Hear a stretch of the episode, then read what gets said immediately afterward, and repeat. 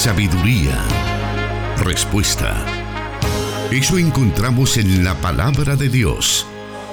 Solución bíblica. Comenzamos.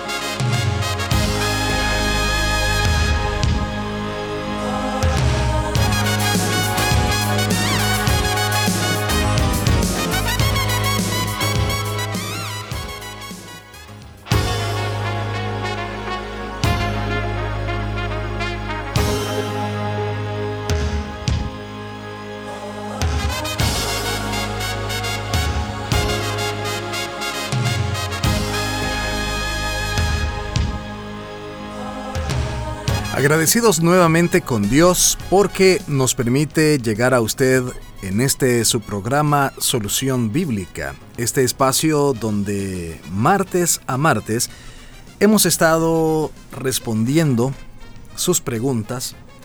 Digo hemos pues porque me toca estar acá acompañando al pastor Jonathan Medrano eh, todos estos martes hasta hoy que estamos cumpliendo bueno, casi por cumplir dos años de estar al aire y tenemos algunas sorpresas que queremos compartir con usted, pero esto será más adelante. Mientras tanto, ahora sí, déjeme presentarle a quien conduce este programa, a quien contesta todas esas preguntas, esas inquietudes que usted posee, el pastor Jonathan Medrano, que ya está con nosotros. Bienvenido. Gracias hermano Miguel, gracias a todos los oyentes de las emisoras de Corporación Cristiana de Radio y Televisión. Y damos gracias a Dios porque estamos casi casi a punto de llegar a los dos años en que dimos eh, inicio a esta nueva em, edición, si se podría decir, del programa Solución Bíblica. Y gracias a toda la audiencia que ha hecho de este programa uno de sus favoritos dentro de la programación de estas emisoras.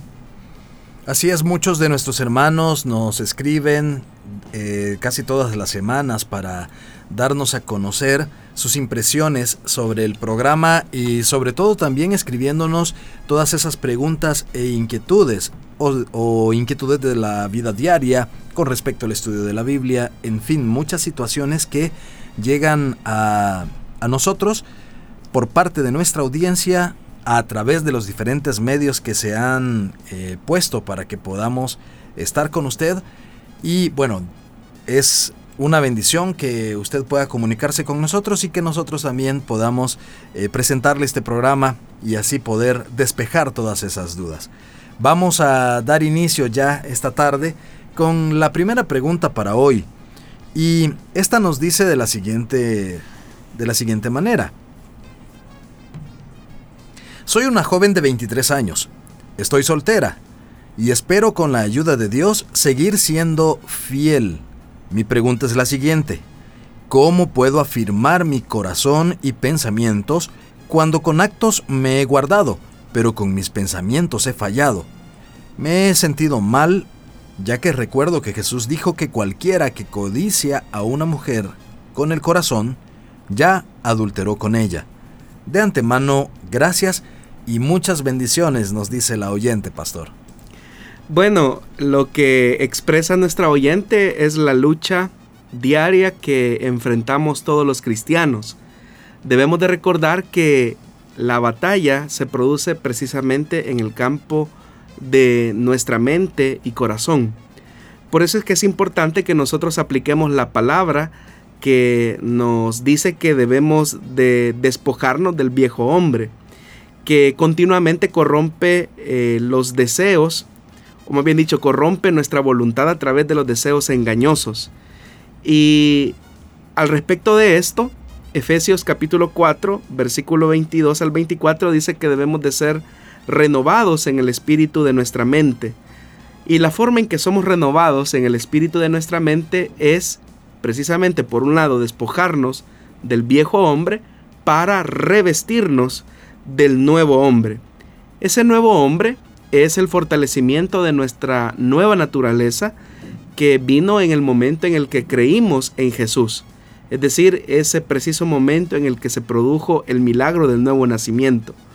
En el cristiano hay una batalla campal que se suscita al interior de la voluntad del creyente. La victoria va a estar determinada eh, por el hecho de qué naturaleza es la que nosotros decidimos fortalecer. Por eso es que debemos entonces de cuidar lo que permitimos que nuestros pensamientos eh, produzcan en nuestra mente. Hay que recordar que a partir de esto, nosotros debemos de buscar siempre la armonía con esa nueva naturaleza. Eso se consigue a través de cultivar la palabra de Dios, a través de la vida de oración, la comunión que podemos tener los unos con los otros y en esa misma medida el nuevo hombre se irá fortaleciendo, de tal manera que nuestra mente también irá despojando aquellos pensamientos que son opuestos a la voluntad divina. En ese sentido también es que el apóstol Pablo dice en la carta a los romanos, en aquel texto bastante conocido, cuando menciona que debemos de renovarnos en el espíritu de nuestro entendimiento para conocer la voluntad perfecta de nuestro Dios. La tarea de la renovación corresponde a nosotros, es una tarea que Dios nos ha dejado a nosotros. Pero como ya lo dije, es importante no solamente dejar viejas prácticas, sino que sustituirlas por nuevas, por nuevos hábitos, por nuevos pensamientos. Es una responsabilidad cristiana entonces que nuestra mente vaya siendo renovada. Dios dará todas aquellas herramientas, nos dará la fortaleza necesaria para hacerle frente a las acechanzas del maligno a través de esos dardos de fuego que Él lanza continuamente a nuestra mente. Pero nuestra responsabilidad es permitir que la obra del Espíritu Santo en nosotros también vaya eh, afirmando la voluntad de Dios continuamente en nuestro corazón. Así que, estimada hermana, hay que recordar que sin renovación no hay cambio. Entonces, busque la renovación interior siempre, que es el fortalecimiento de la nueva naturaleza, y usted verá que en la medida en que eso va ocurriendo, se hará en usted un nuevo hábito, el hábito de honrar a Dios aún en lo íntimo de sus pensamientos. Pero esa es una lucha que los cristianos tenemos a diario.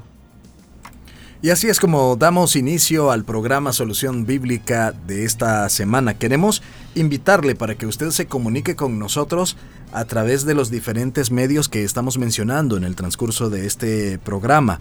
Estamos transmitiendo a través de Facebook Live tanto de las páginas de solución de la página de Solución Bíblica en Facebook como Plenitud Radio y también Misión Cristiana Elim Santa Ana. Ahí puede usted encontrar esta transmisión, puede hacernos sus comentarios y también, por qué no decirlo, las preguntas que estaremos también tomando nota de ellas para incluirlas en un futuro programa. Le invitamos entonces para que siga conectado con nosotros. Vamos a volver en unos segundos. No se quede sin escucharnos, sin sintonizarnos a través de los diferentes medios en los cuales estamos eh, transmitiendo en estos momentos. Ya volvemos.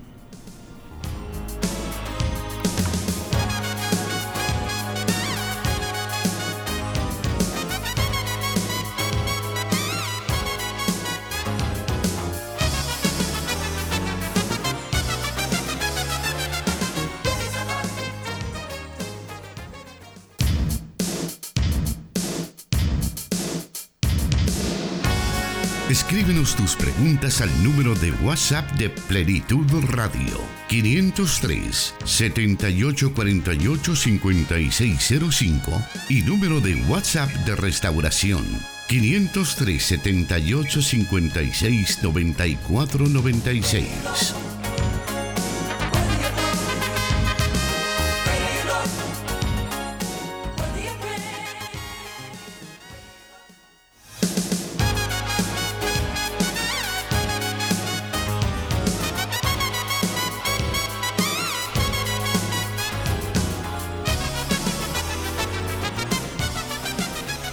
Continuamos esta tarde y ahora vamos a dar a conocer la segunda pregunta para hoy y dice así.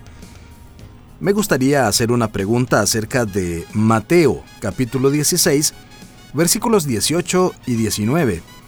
Cuando Jesús le dice a Pedro, y sobre esta roca edificaré mi iglesia, y a ti te daré las llaves del reino de los cielos, y todo lo que atares en la tierra será atado en el cielo. ¿Se refiere ese pasaje a Pedro o a Jesús? Y por otra parte, ¿cuál es esa llave a la que hace referencia el pasaje? Nos dice el oyente, pastor. Bueno, quienes sostienen que la referencia a, esa roca sobre la cual se edifica la iglesia eh, y aluden a la persona de Pedro, eh, realmente es una comprensión católica romana. Son ellos los que creen que ese pasaje sirve de base para afirmar eh, eso, que Pedro es el fundamento de la iglesia. Antes de considerar la interpretación correcta de este pasaje y compararlo con otras declaraciones del Nuevo Testamento, eh, veamos algunas de las doctrinas que básicamente el catolicismo romano extrae de ese texto y que como lo ha señalado un ex sacerdote bastante conocido en el ámbito evangélico, Francisco La Cueva, eh, constituyen básicamente toda la clave dogmática del sistema católico romano. Según la Iglesia Católica, en ese pasaje Cristo constituyó a Pedro como la roca sobre la cual estaría fundada su iglesia. De hecho que un teólogo católico, al referirse a este pasaje, dice lo siguiente, dice que él afirma que Pedro es el fundamento de toda la iglesia y por lo tanto es el garante de la unidad y la fortaleza inconmovible de la iglesia en el mundo. De tal manera que la iglesia, según ellos, eh, está sustentada o fundamentada en la persona de Pedro y eso constituye la universalidad del cristianismo, enseña la Iglesia Católica. Por eso es que a partir de ese texto, la Iglesia Católica sostiene ese dogma en el que se expresa eh, la cohesión y el fundamento de lo que posteriormente se llegará a conocer y se conoce hasta el día de hoy como el papado. Ellos creen que el papa es el fundamento también y la cabeza visible de toda la iglesia, es el principio y la raíz de la unidad de la iglesia, a partir de ese texto de Pedro, porque ellos aluden a que Pedro fue el primer papa de la iglesia. También ellos a partir de esto creen que el papa tiene eh, supremacía eh, y poder jurisdiccional universal sobre toda la iglesia católica eh, y eso implica una jurisdicción sobre todos los sacerdotes, sobre todos los católicos, al punto que se ha dicho que la cohesión, como ya lo mencioné, de la iglesia se debe al reconocimiento de esa figura pontificia. También a partir de ese texto, la Iglesia Católica afirma que el Papa es el único eh, intérprete infalible de la Escritura y de la tradición de la Iglesia. Así que cuando el Papa habla ex cátedra, es decir, en calidad de maestro universal de la cristiandad, no puede equivocarse y por lo tanto todo el mundo y todo el católico eh, está obligado a aceptar su interpretación. Ahora, en realidad eso es lo que enseña el texto de Mateo capítulo 16 versículo 18. Lo primero que debemos de hacer es colocar el texto en su contexto, porque a partir del contexto de ese texto eh, vamos a revelar realmente si la, el fundamento de la iglesia es Pedro o la verdad que Pedro está exclamando. Hay que recordar que en ese contexto de esa declaración surge una pregunta por parte de Jesús que él hace hacia sus discípulos en el versículo 13. Y dice, viniendo Jesús a la región de Cesarea de Filipo, preguntó a sus discípulos, diciendo, ¿quién dicen los hombres que es el Hijo del Hombre? Y ellos comenzaron a dar algunas respuestas. Unos Juan el Bautista, otros Elías, otros Jeremías, algunos de los profetas. Pero Jesús interpela la pregunta ya en la comprensión de los discípulos. ¿Y ustedes, quién dicen que soy yo? Y es ahí entonces donde debemos de notar que el centro de la cuestión era la identidad de Cristo, no la de Pedro o la de ningún otro apóstol. El punto crucial entonces lo encontramos en el versículo 15, donde Simón Pedro responde y él dice, tú eres el Cristo, el Hijo del Dios viviente, Entonces Jesús le responde, bienaventurado eres, Simón, hijo de Jonás, porque no te lo reveló carne ni sangre, sino mi Padre que está en los cielos. Entonces, ¿qué fue lo que el Padre le reveló a Pedro? Lo mismo que le revela a todo pecador para traerlo a la salvación, que Jesús es el Cristo, el Hijo del Dios viviente. La palabra Cristo es la traducción griega de la palabra hebrea Mesías, que traducido al español significa el ungido. Así que la palabra Mesías o Cristo o el ungido son equivalentes, pero en tres idiomas distintos. En el Antiguo Testamento debemos de recordar que se ungía con aceite a los reyes, a los profetas, a los sacerdotes, y cuando el Señor Jesús es señalado como el ungido de Dios, como el Cristo, lo que se quiere significar es que Él es rey, Él es profeta y es sacerdote. En su persona, estos tres oficios alcanzan su punto más alto y definitivo. Y es en ese contexto que el Señor le dice a Pedro en el versículo 18, y yo también te digo que tú eres Pedro. Sobre esta roca edificaré mi iglesia y las puertas del Hades no prevalecerán contra ella. Entonces aquí hay un juego de palabras porque el nombre Pedro significa piedra, una referencia a la obra que Cristo estaba haciendo en este hombre que siempre había mostrado eh, ser de un carácter muy impulsivo, muy voluble, en muchas ocasiones muy variable, pero la obra de Cristo, la revelación de Cristo en la vida de Pedro, lo estaba fortaleciendo al punto de hacerlo una piedra. Y cuando Jesús dice, tú eres Pedro, es decir, una piedra, él dice, sobre esta roca, y hay una diferencia muy grande, sobre esta roca edificaré mi iglesia. Y ahí el Señor usa la palabra griega, kefa, que señala a una gran piedra firme y estable. Es decir, Pedro es apenas una pequeña piedra, pero esa pequeña piedra está fundamentada eh, o está sujeta a una gran piedra, a una piedra más grande que es la persona de Cristo. Entonces tú eres una piedra, le quiso decir Jesús, pero yo edificaré mi iglesia sobre una roca firme e inamovible. Si la intención hubiera sido señalar a Pedro como el fundamento de la iglesia, hubiera sido más natural decirle tú eres Pedro y sobre ti edificaré mi iglesia. Pero eso no fue lo que Cristo dijo, sino más bien sobre esta roca sobre eso que acabas de confesar, de que yo soy el Cristo, el Hijo del Dios viviente, es que la iglesia está fundada entonces sobre la identidad de Jesús como el Hijo de Dios, como el Mesías prometido del Antiguo Testamento. Y si todavía tenemos alguna duda al respecto, entonces debemos de estudiar algunos pasajes de la Biblia en boca del mismo Pedro, que también atestiguan esta verdad que ya hemos mencionado. En el libro de los Hechos de los Apóstoles, en el capítulo 4, versículo 11 y 12, dice eh, la palabra del Señor. Este Jesús es la piedra reprobada por vosotros los edificadores, la cual ha venido a ser cabeza del ángulo, y en ningún otro hay salvación, porque no hay otro nombre bajo el cielo dado a los hombres en que podamos ser salvos. Es decir, el mismo Pedro, está señalando que el fundamento y la piedra de la iglesia es Jesucristo. Esa piedra que fue reprobada por el judaísmo, que en teoría deberían de, haber sido los peritos en haber reconocido esa máxima revelación del Padre hacia la humanidad. Entonces Cristo es la piedra angular sobre la cual está siendo edificado este templo espiritual que es la iglesia.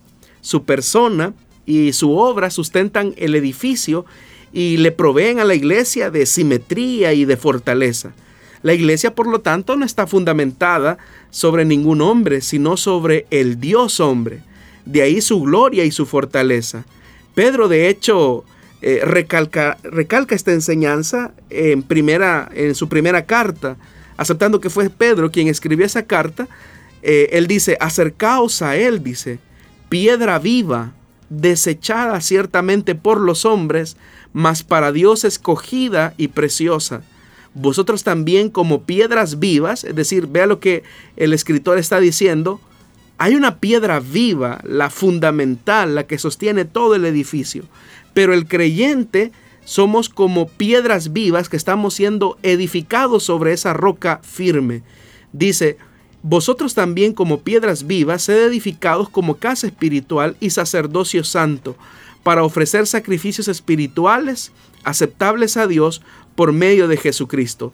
Pablo más adelante eh, en la carta de los Efesios en el capítulo 2 versículo 19 al 22 dice, Así que ya no sois extranjeros ni advenedizos, sino conciudadanos de los santos y miembros de la familia de Dios, edificados sobre el fundamento de los apóstoles y profetas. ¿Cuál es ese fundamento? El mismo escritor lo dice.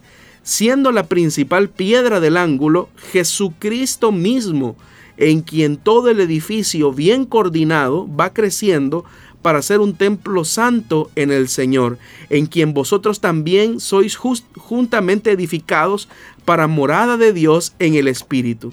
Entonces podemos ver que el fundamento de este templo espiritual es la iglesia, nuestro gran Dios y Salvador Jesucristo. Solo a Él escogió Dios el Padre como la piedra principal o la principal piedra del ángulo, escogida y preciosa. Y eso pues obviamente lo escribe a quien se le atribuye esa carta de, Pedro. Entonces todo lo demás, toda la interpretación que se puede hacer es simplemente eh, parte de la dogmática que no tiene un valor escritural.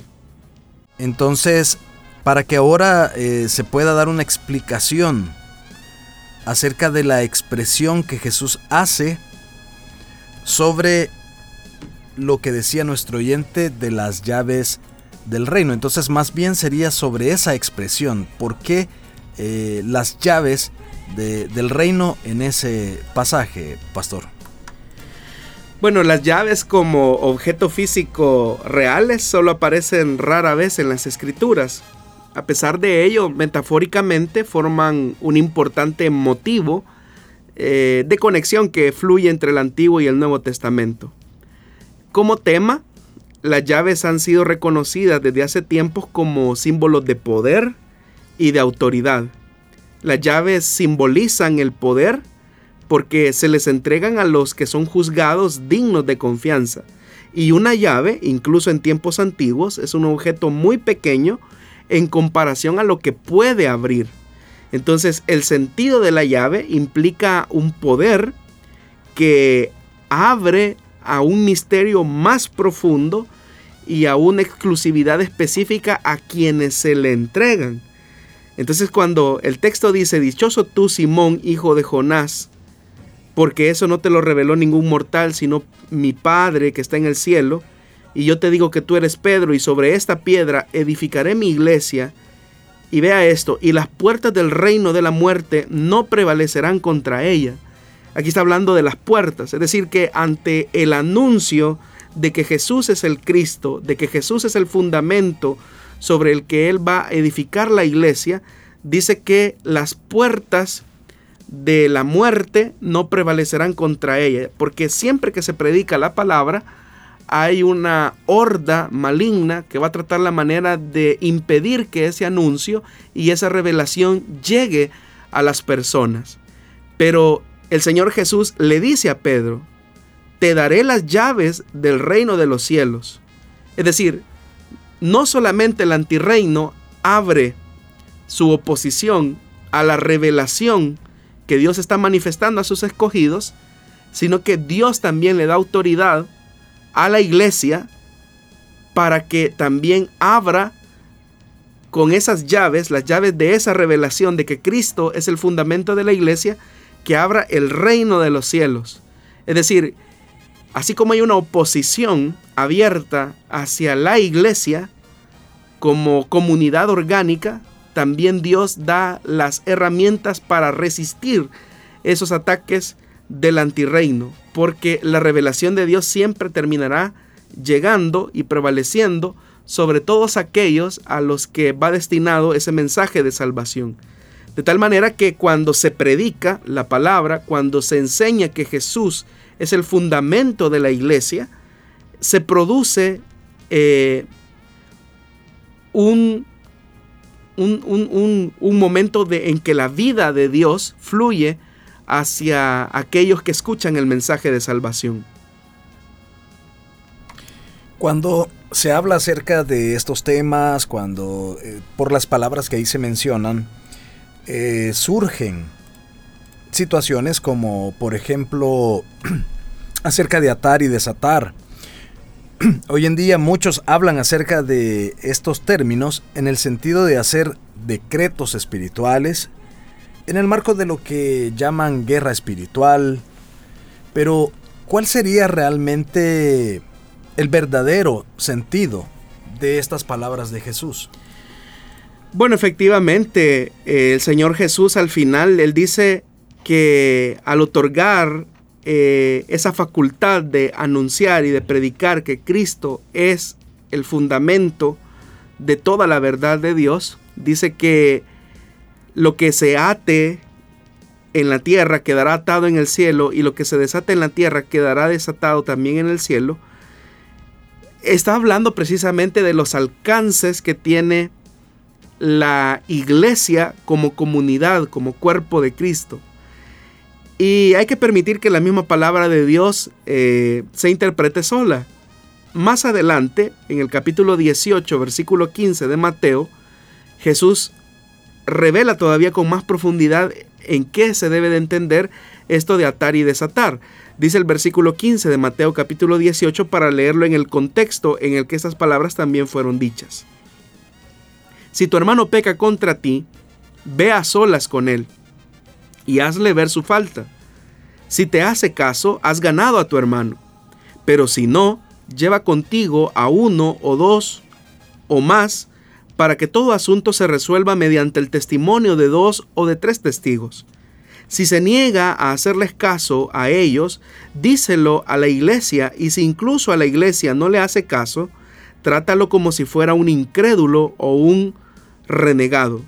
Les aseguro que todo lo que ustedes aten en la tierra quedará atado en el cielo, y todo lo que desaten en la tierra quedará desatado en el cielo. Además les digo que si dos de ustedes en la tierra se ponen de acuerdo sobre cualquier cosa que pidan, le será concedida por mi Padre que está en el cielo, porque donde dos o tres se reúnen en mi nombre, allí estoy yo en medio de ellos. Entonces, lo que estamos diciendo es que en el momento en que la iglesia se une como comunidad de fe, como cuerpo eh, de Cristo, lo que ocurre en ese espacio y en ese tiempo específico de congregarnos eh, tiene repercusiones también en los aspectos eternos.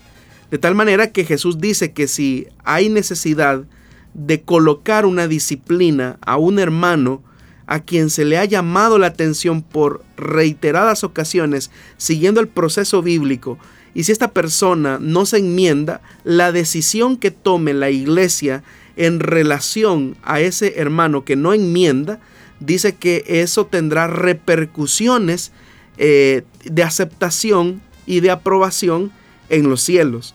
En ese sentido es que el pasaje de la Biblia eh, tiene mucho, mucha profundidad cuando dice que si dos o tres de ustedes se ponen de acuerdo sobre cualquier cosa que pidan, les será concedida por mi Padre. Es decir, lo que a la resolución o a la decisión que llegue una iglesia, una comunidad de fe, en relación a, la postura que se va a tomar sobre un hermano o una hermana a la que se le ha llamado en reiteradas ocasiones o se le ha amonestado para que cambie su conducta y no se enmienda, cualquier disposición disciplinaria de excomunión será también sancionado en el reino de los cielos. Entonces, en ese sentido va el tema de atar y de atar en los cielos también, o de desatar en la tierra y desatar en el cielo también. Esto más, queda más claramente evidenciado también cuando se coloca la sanción de disciplina en la carta a los Corintios en relación a aquel hombre incestuoso que se había metido con la mujer de su padre. Entonces el apóstol Pablo toma la determinación estando ausente pero presente en espíritu, como dice él, para expulsar a tal hombre de la comunidad de la iglesia. Pero más adelante, en lo que nosotros conocemos como Segunda de Corintios, Pablo, eh, porque se da cuenta que el hombre se ha arrepentido, vuelve a llamar nuevamente a la comunidad para que acepten a este hombre que pues ha de haber tenido un proceso muy difícil al haber sido entregado a Satanás. Pero el mismo apóstol Pablo llama a la iglesia a considerarlo para que sea incorporado nuevamente a la congregación. Entonces vemos ahí ese proceso de atar una disposición que también Dios ataría en el reino de los cielos o de desatar y que también Dios desataría como una voluntad que la iglesia reunida en conjunto toma. Eso no tiene nada que ver con lo que el neopentecostalismo enseña acerca de decretar u ordenar u hacer guerra espiritual. Está hablando de las disposiciones que como cuerpo de Cristo, como comunidad de fe, eh, se expresan alrededor de un asunto específico que la iglesia debe de resolver. Permítanos una breve pausa, estimado oyente. Volvemos con más del programa Solución Bíblica en unos breves momentos.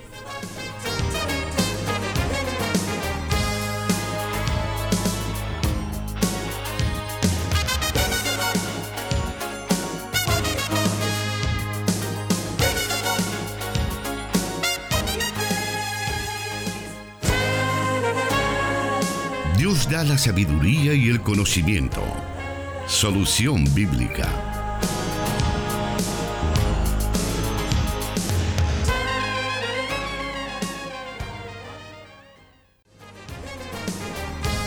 Continuamos con Solución Bíblica en esta tarde. Vamos entonces ahora avanzando y escucharemos lo que nos dice la siguiente pregunta. Leyendo Hebreos capítulo 1, versículo 14, donde dice que los ángeles son espíritus dedicados al servicio divino, enviados para ayudar a los que no los que han de heredar la salvación. Tengo la pregunta: ¿Cuáles son los servicios que los ángeles prestan o en qué formas ayudan a ayudan los ángeles a los que han de heredar la salvación? Nos dice nuestro oyente pastor. Bueno, desde el huerto del Edén hasta el cielo y la tierra renovados, los ángeles aparecen repetidamente a lo largo de la Biblia.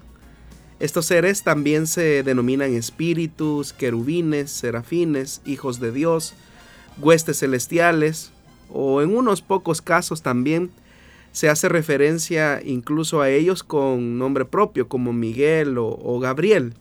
Y aunque existe una distinción de cada término, lo cierto es que están hablando acerca de la comunidad angelical. En el texto bíblico, los ángeles son seres vivientes reales, sobrenaturales, no físicos, aunque pueden adoptar una apariencia corpórea durante un periodo de tiempo, dependiendo de la asignación que Dios le coloque. Ahora, ¿cómo sirven estos seres a sus escogidos? pues debemos de partir de lo que la misma escritura nos enseña. Desde el trono de Dios y desde ese sitio de honor, eh, Dios da órdenes a los ángeles para que actúen a favor o en beneficio de los creyentes que, como bien dice el texto, heredarán la salvación. De tal forma que ningún solo ángel queda excluido de estas funciones. Aún los, los arcángeles como Gabriel y Miguel son enviados por Dios para actuar a favor de sus escogidos. Las escrituras lo que nos enseñan es que los ángeles son espíritus ministradores o servidores, como bien lo dice, enviados para servir a aquellos que van a heredar la salvación. ¿Qué es lo que la Biblia nos dice al respecto de las funciones o las tareas que estos ángeles desempeñan? Bueno, lo primero es que los ángeles anuncian la ley de Dios o anuncian eh, la palabra que Dios eh, ya ha revelado. Por ejemplo, cuando Esteban está en su discurso eh, frente a los judíos, en el libro de los Hechos de los Apóstoles capítulo 7 versículo 53, Esteban dice, ustedes que recibieron la ley promulgada por medio de ángeles y no la han obedecido. Entonces Esteban está haciendo una alusión que fueron ángeles quienes también, eh, por medio de los cuales se recibió la ley. También el apóstol Pablo en su carta a los Gálatas en el capítulo 3 versículo 19 dice, entonces, ¿cuál era el propósito de la ley? Fue añadida por causa de las transgresiones hasta que viniera la descendencia a la cual se hizo la promesa. La ley se promulgó por medio de ángeles, por conducto de un mediador. También Hebreos capítulo 2 versículo 1 al 3 va en esa misma línea. Por eso es necesario que prestemos más atención a lo que hemos oído, no sea que perdamos el rumbo, porque si el mensaje anunciado por los ángeles tuvo validez y toda transgresión y desobediencia recibió su justo castigo, ¿cómo escaparemos nosotros si descuidamos una salvación tan grande? Es decir, lo que podemos ver es que en un momento específico de la historia de la revelación, Dios utilizó a los ángeles para anunciar mensajes específicos que venían de parte de Dios. También los ángeles eh, son enviados para atender situaciones específicas del pueblo de Dios en las que se requiere una intervención sobrenatural. En el libro de los Hechos de los Apóstoles, cuando Pedro ha sido encarcelado por el rey Herodes, la Biblia dice que gracias a la intervención de Dios por medio de un ángel es que se suscita la liberación de Pedro de su condición eh, de preso. Hechos capítulo 12 lo describe de la siguiente manera a partir del versículo 6. La misma noche en que Herodes estaba a punto de sacar a Pedro, para someterlo a juicio, éste dormía entre dos soldados, sujeto con dos cadenas. Unos guardias vigilaban la entrada de la cárcel.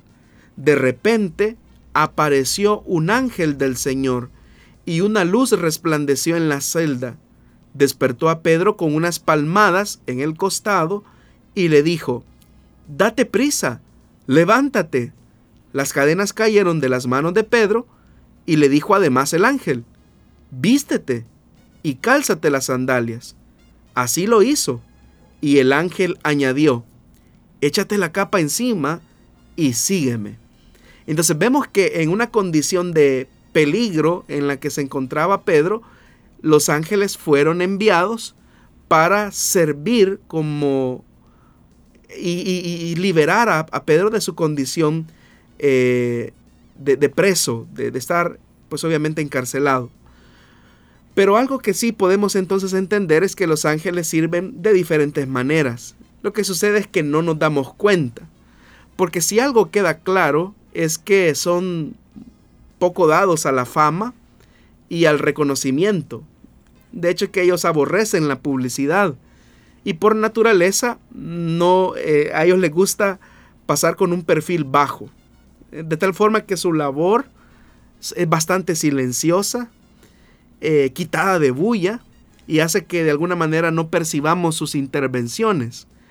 Por eso solo cuando estamos en la presencia de Dios, eh, cuando estemos en la presencia de Dios, más bien vamos a saber con exactitud qué tan ocupados estuvieron los ángeles con nosotros, cómo ellos estuvieron guardando nuestros pasos, nuestros caminos, de cuántas ocasiones los ángeles quizás nos libraron de la muerte y hay algo que es importante. No quisiera que termináramos eh, esta intervención de esta pregunta sin recordar que los ángeles no son nada sin la voluntad del Señor.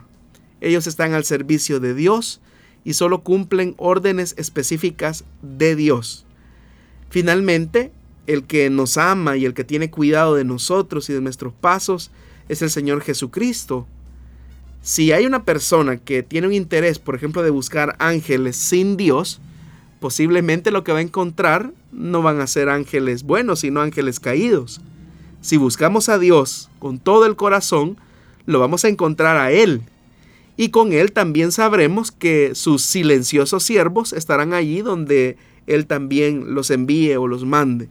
Entonces, los ángeles, repito, están asignados para tareas específicas por parte de Dios son muy discretas, son muy secretas y de muchas de sus acciones que están al servicio de la iglesia o de los creyentes, pues nos daremos cuenta en la eternidad. Pero con estos ejemplos que he mencionado, como el de Pedro, o el hecho de reafirmar aspectos de la revelación que Dios ya dio, eh, nos queda claro eh, el servicio que ellos prestan a los creyentes. Cabe mencionar algo. Los ángeles no van a salir de la revelación que ya Dios entregó. De tal manera que ningún ángel va a venir con una nueva revelación de parte de Dios. El apóstol Pablo, incluso escribiendo su carta a los Gálatas, él dice que si aún un ángel, él lo estaba poniendo como una exageración, viniera con otro evangelio, el tal sea un anatema.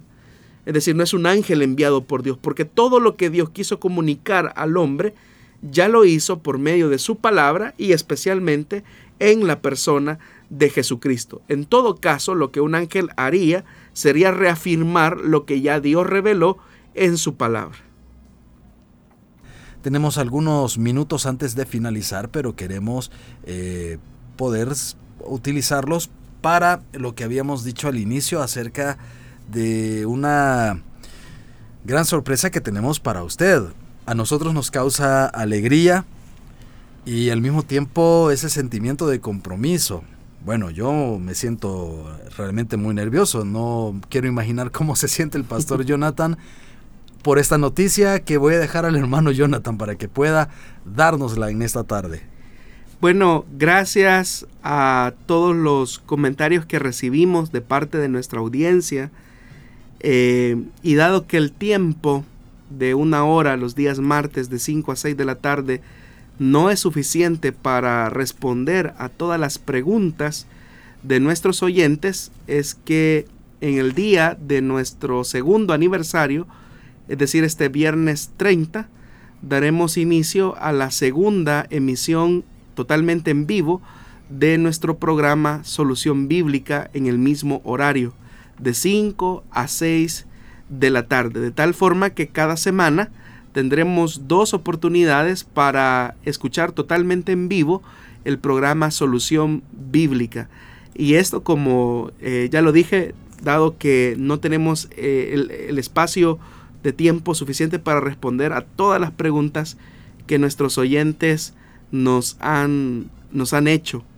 Eh, también vamos a aprovechar el espacio para hacer una reflexión acerca de ciertos aspectos eh, que son básicos de la escritura. Con la ayuda de Dios, pues estaremos acá con nuestro hermano Miguel este próximo viernes totalmente en vivo desde los estudios renovados de Plenitud Radio en el occidente del país para eh, darle paso a esta segunda emisión de su programa Solución Bíblica. Esto es posible gracias a la misericordia de Dios y gracias a la aceptación que los oyentes eh, tienen de este programa.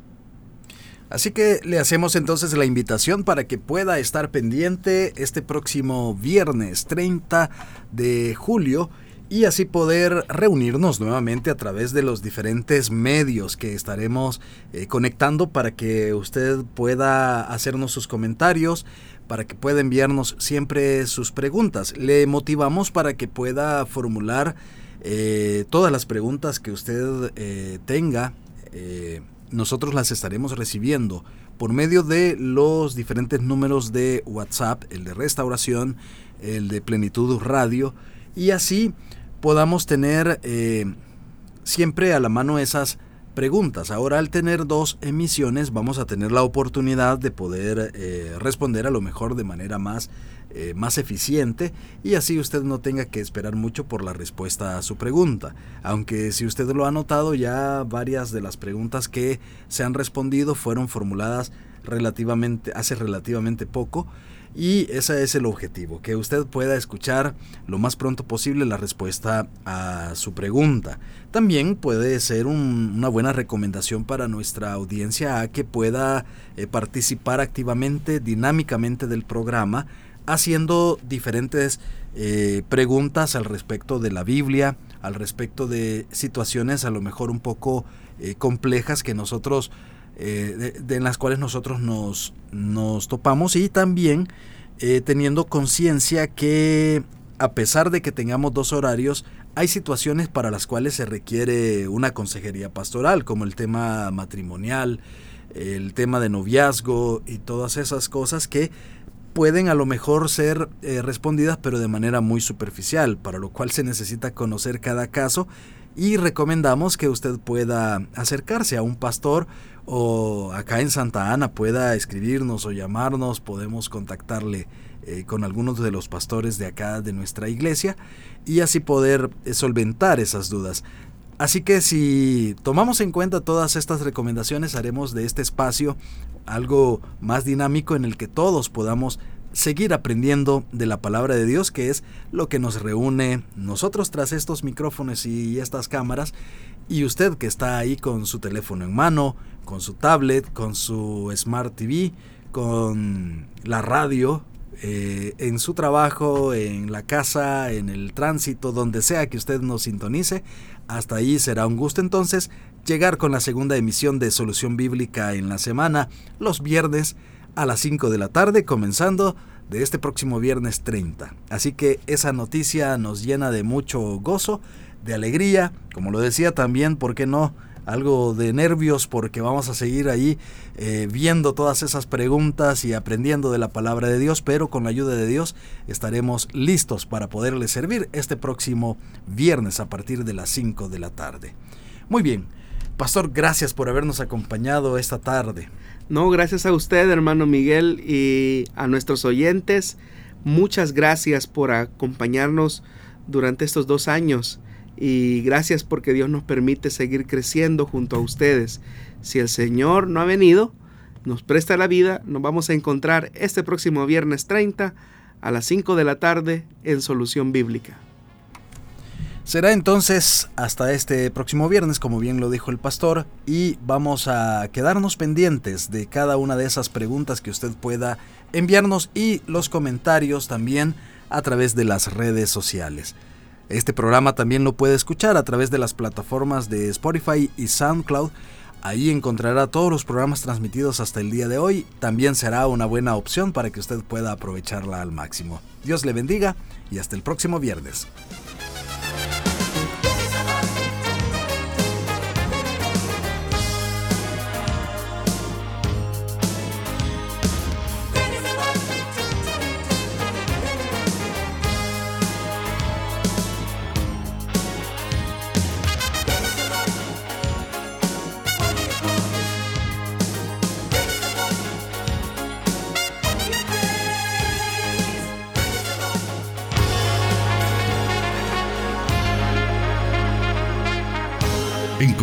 Respuesta en la palabra de Dios. Solución bíblica. Hasta el próximo programa.